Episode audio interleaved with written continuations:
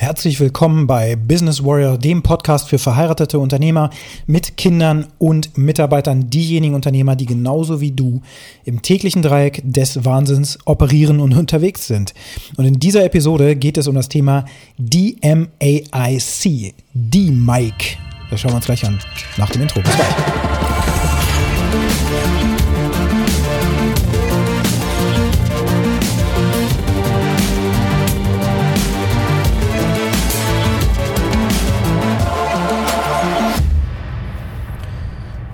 DMAIC. Das klingt ein bisschen wie YMCA, ist aber tatsächlich was anderes.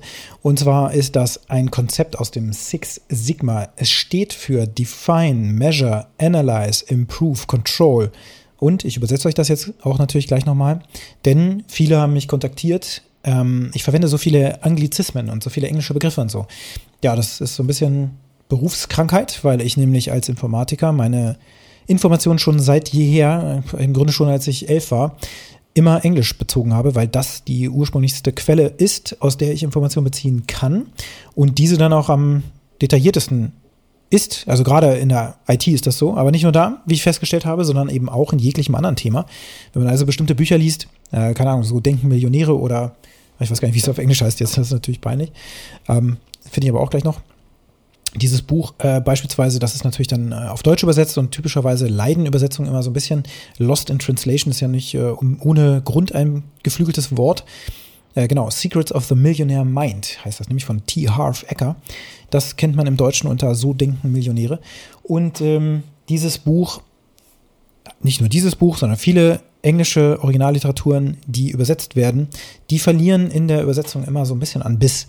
Und so ist es auch mit diesen englischen Fachbegriffen oder englischen Schlagwörtern so, ja. Ähm, die verlieren immer an Kraft. Und Kraft ist schon ein gutes Beispiel. Zum Beispiel der Begriff Power.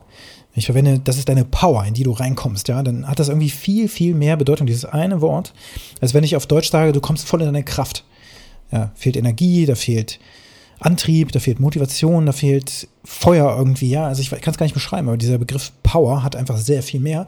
Und so ist es eben auch mit diesen Prinzipien, in diesem Fall aus Six Sigma, die für dich eben einen großen Unterschied bedeuten werden, wenn du sie kennenlernst. Und das hier ist nur der Auftakt. Wenn du zum Beispiel dieses Prinzip des D-Mic anwendest, D-M-A-I-C, Define, Measure, Analyze, Improve, Control.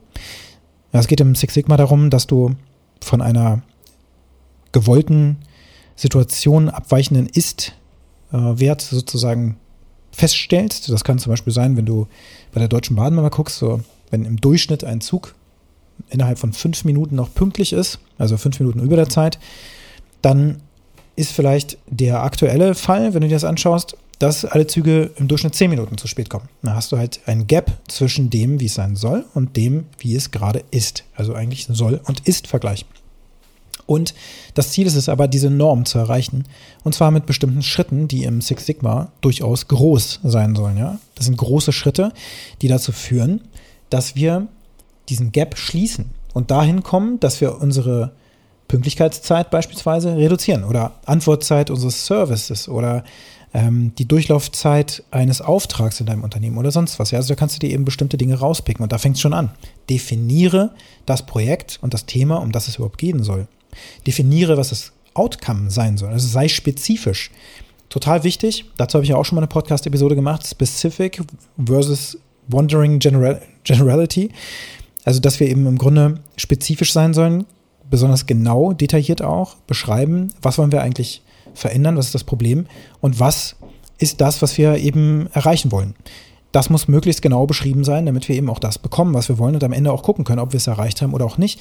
Und dass diejenigen, die uns dann kritisieren wollen, entsprechend auch ähm, ja, keinen Ansatzpunkt haben, weil wir eben am Anfang definiert haben, das ist unser Projekt. Darum geht es.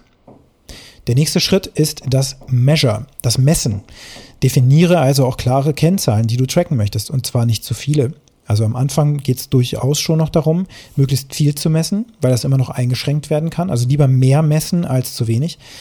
Aber definiere eben eine Kennzahl, um die es im Kern geht. In diesem Fall ist es zum Beispiel die Zeit, die durchschnittliche Zeit der Pünktlichkeit oder Unpünktlichkeit, wenn man es mal so betrachten möchte, oder die durchschnittliche Durchlaufzeit eines Auftrags von der Kunde beauftragt oder ruft an oder Erstkontakt zum Kunden bis Fertigstellen und Produkt ist beim Kunde, beim Kunden, ähm, dass du dafür Kennzahlen findest, die eben genau beschreiben, was du dir anschauen sollst. Da geht es auch ganz oft um das Thema Bottleneck, ja, also der Flaschenhals in deinem Prozess oder in deinen Prozessen. Aber der größte Engpass, wenn du so willst, um den es dann geht, den du eben lösen möchtest, weil das ja den Durchfluss begrenzt. Wenn du so eine Flasche vorstellst, eine Bierflasche oder sowas, der hat hier oben einen Hals, der Hals ist verjüngt, da fließt entsprechend nur noch weniger Flüssigkeit durch, als wenn man den Hals oben abtrennen würde und jetzt wie so ein Glas und schüttest dann das Glas aus. Da kommt eben dann, wenn das ein Glas ist, deutlich mehr Flüssigkeit raus, als wenn du einen Flaschenhals hast. Das ist eben Durchfluss begrenzt. Ein kleiner ja, Durchmesser sozusagen durch das, dass die Flüssigkeit, in diesem Fall das Bier, dann eben durchlaufen muss damit es aus der Flasche rauskommt. Und diesen Bottleneck, den wollen wir eben identifizieren, letzten Endes. Und den wollen wir aber auch messen können. Wir wollen am Ende aber auch gucken, ob unsere Bemühungen dessen, was wir da machen müssen, eben auch fruchten. Ja, der nächste Schritt ist Analyze, also das Analysieren. Wir müssen das Problem exakt analysieren, wir müssen es verstehen, aber wir müssen auch schauen, was eben sinnvolle Handlungsabläufe sind, die dazu führen werden, dass wir das Problem beseitigen werden. Also was sind denn eigentlich die Einflussfaktoren auf unsere Pünktlichkeit? Und wo müssen wir da ansetzen? Was ist denn der Bottleneck bei dem ganzen Thema?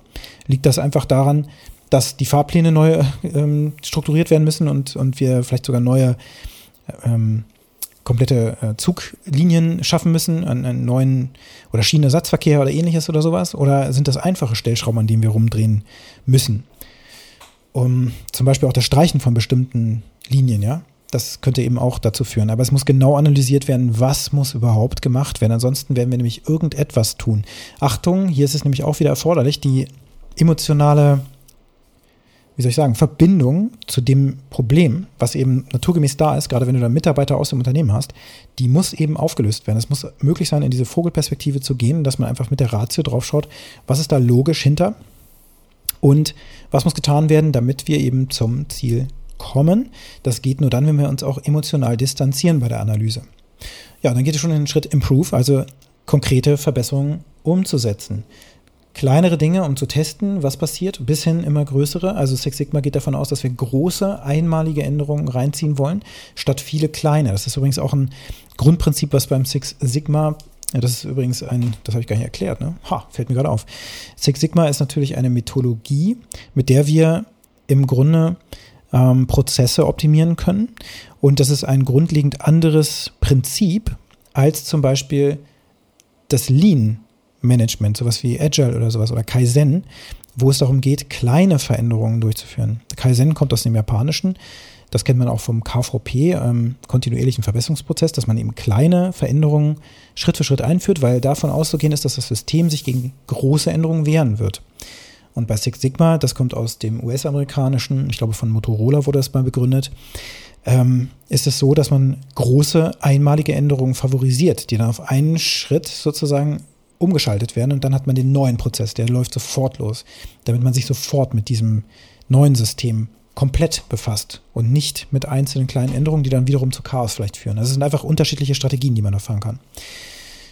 Ja, und dann der letzte Schritt Control. Wir müssen kontrollieren, dass diese Veränderung dann eben auch weiterhin Bestand hat und auch weiterhin vielleicht sogar optimiert wird. Also da muss es Kontrollinstanzen geben, die einfach auch ermöglichen, dass wir die Zahlen weiterhin kontrollieren, messen, sichtbar halten und Instanzen schaffen, die uns auch Warnsignale schaffen. So, das ist ähm, ein Grundprinzip im Six Sigma. Und das kannst du natürlich auch für dein Marketing einsetzen. Denn Marketing ist ja hier auch ein großes, großes Thema. Nicht nur auch für deine Systeme und Prozesse, die du sowieso schaffen solltest als Unternehmer. Und zwar Marketingprozesse, Salesprozesse, Fulfillmentprozesse und Managementprozesse. Gucken wir mal ganz kurz auf dein Marketing. Da ist es eben auch wichtig, wenn du jetzt zum Beispiel einfach wahllos Posts absetzt oder Dinge rausknallst, dann ist ja wirklich die Frage, wie misst du denn eigentlich den Erfolg dessen, was du da gemacht hast? Also einfach an der Viewerzahl, an der Anzahl Kommentare, an der Anzahl Likes oder an der Anzahl Kundenanfragen. Also finde den Leading Indicator, das ist ja das tolle Stichwort, also den Hauptindikator dafür, dass sich eine Verbesserung zeigt. Das ist gar nicht so einfach, wie es jetzt gerade klingt, sondern du brauchst eigentlich eine Kennzahl, die die große, große Aussage trifft darüber, ob dein System gesund ist. Zum Beispiel die Anzahl an Kundenanfragen oder die Anzahl an Abschlüssen, an Vertragsabschlüssen pro Tag beispielsweise oder pro Monat. Und das kannst du messen, das kannst du analysieren. Du kannst auch sehen, okay, aktuell haben wir irgendwie 10 Kundenanfragen pro Monat, 50 Prozent davon schließen wir ab. Das Volumen ist allerdings sehr, sehr hoch. Das heißt, ähm, dieser aktuelle Wert, nämlich der Ist-Wert, der liegt bei äh, 10 Anfragen. Wir wollen die jetzt verdoppeln. Unter der Annahme, dass wir auch sonst die Quote natürlich beibehalten von 50 Prozent, würden wir uns dann also diesen sogenannten Leading Indicator anschauen, nämlich die Anfragen, Angebotsanfragen pro Monat. Ähm, und wenn wir die verdoppeln, dann ist auch davon auszugehen, dass wir den durchschnittlichen Umsatz verdoppeln und so weiter. Also ist das ein sehr wichtiger Indikator, den wir uns angucken müssen. Alles drumherum ist nur, ja, ein zusätzlicher Bonus, sage ich mal. Da kann man schöne Dinge tracken, aber wir sehen nicht den eigentlichen Erfolgsfaktor, der für unseren gesamten Prozess verantwortlich ist, nämlich möglichst viel Profit zu generieren. Nun, das analysieren wir eben dann, dann verbessern wir das Ganze, beziehungsweise verbessern die Prozesskette, die davor ist, damit wir eben es schaffen, dass wir mehr Anfragen bekommen. Vielleicht müssen wir dafür viel mehr Ads schalten oder unser Marketing verzehnfachen die, den Einsatz, ja. Wenn du also jetzt denkst, du postest jeden Tag, super, verzehnfache mal den Einsatz, poste an, in ganz vielen verschiedenen Gruppen und so weiter, die du findest. Dazu gab es ja auch schon ein paar Podcast-Episoden von mir hier. Ähm, und dann fange an zu kontrollieren, dass du da eben auch eine Instanz schaffst, einen neuen Beobachten, Beobachtungsprozess, der dir dabei hilft, die Kontrolle über diesen Prozess eben zu behalten und zu gucken, dass dieser Leading Indicator kontrolliert wird. Denn was du nicht trackst, wird nicht gemanagt. Und das ist eben auch ein Grundprinzip im Six Sigma. So, jetzt hast du mit diesem Podcast hier direkt eine Inspiration bekommen, wie du deine Prozesse optimieren kannst und analysieren kannst. Ähm, dir dieses DMAIC auch ruhig mal anschauen. Das ist nämlich ein cooler Prozessleitfaden, wenn man so will, wie man sein Unternehmen optimieren kann. Und das wiederum kannst du auf jegliche Bereiche anwenden. Und jetzt kommt der Spoiler. Du bist Vater, hast Mitarbeiter und so weiter. Du bist Ehemann oder Ehefrau natürlich. Und dann bist du Mutter. Der Punkt ist, du kannst dieses Prinzip auch in deiner Familie einsetzen, zu Hause. mag man gar nicht glauben, aber da lassen sich ja auch verschiedenste Dinge optimieren. Denn so ein, eine Familie ist ja im Grunde auch wie so eine Art Unternehmen. Du hast Beschaffungsprozesse, du hast, ähm, ja, du hast Einkaufsprozesse, Du musst Lieferanten finden, woher zum Beispiel Kleidung kommt und ähnliches, ja. Und dann gibt es ein Budget und so weiter. Und es gibt ähm, auch so eine Art BWA, wenn du die machst, dass du am, am, Ende des Monats beispielsweise mal auf die Zahlen guckst oder jede Woche auf die Zahlen guckst. Das geht auch darum, vielleicht den Profit zu maximieren dessen, was ihr auf dem Konto zu Hause habt. Wie schaffst du das? Das heißt, das ist eigentlich auch ein Unternehmen. Und du kannst diese ganzen Prinzipien, die ich dir hier sage oder nenne, auch in deinem privaten Umfeld anwenden. So, jetzt kommt die Frage an dich. Wo in deinem Leben, sowohl Business als auch privat, kannst du dieses DMAIC für dich einsetzen und zwar so, dass du beginnst, bestimmte Engpässe und auch Leading Indicator zu finden, die dir dabei helfen, dein Leben grundsätzlich zu optimieren. Aber bitte fange erstmal nur mit einem Prozess an, den du auswählst. Das ist das, was du definierst. Dann misst du das, dann analysierst du es, dann, dann verbesserst du es dann kontrollierst du es.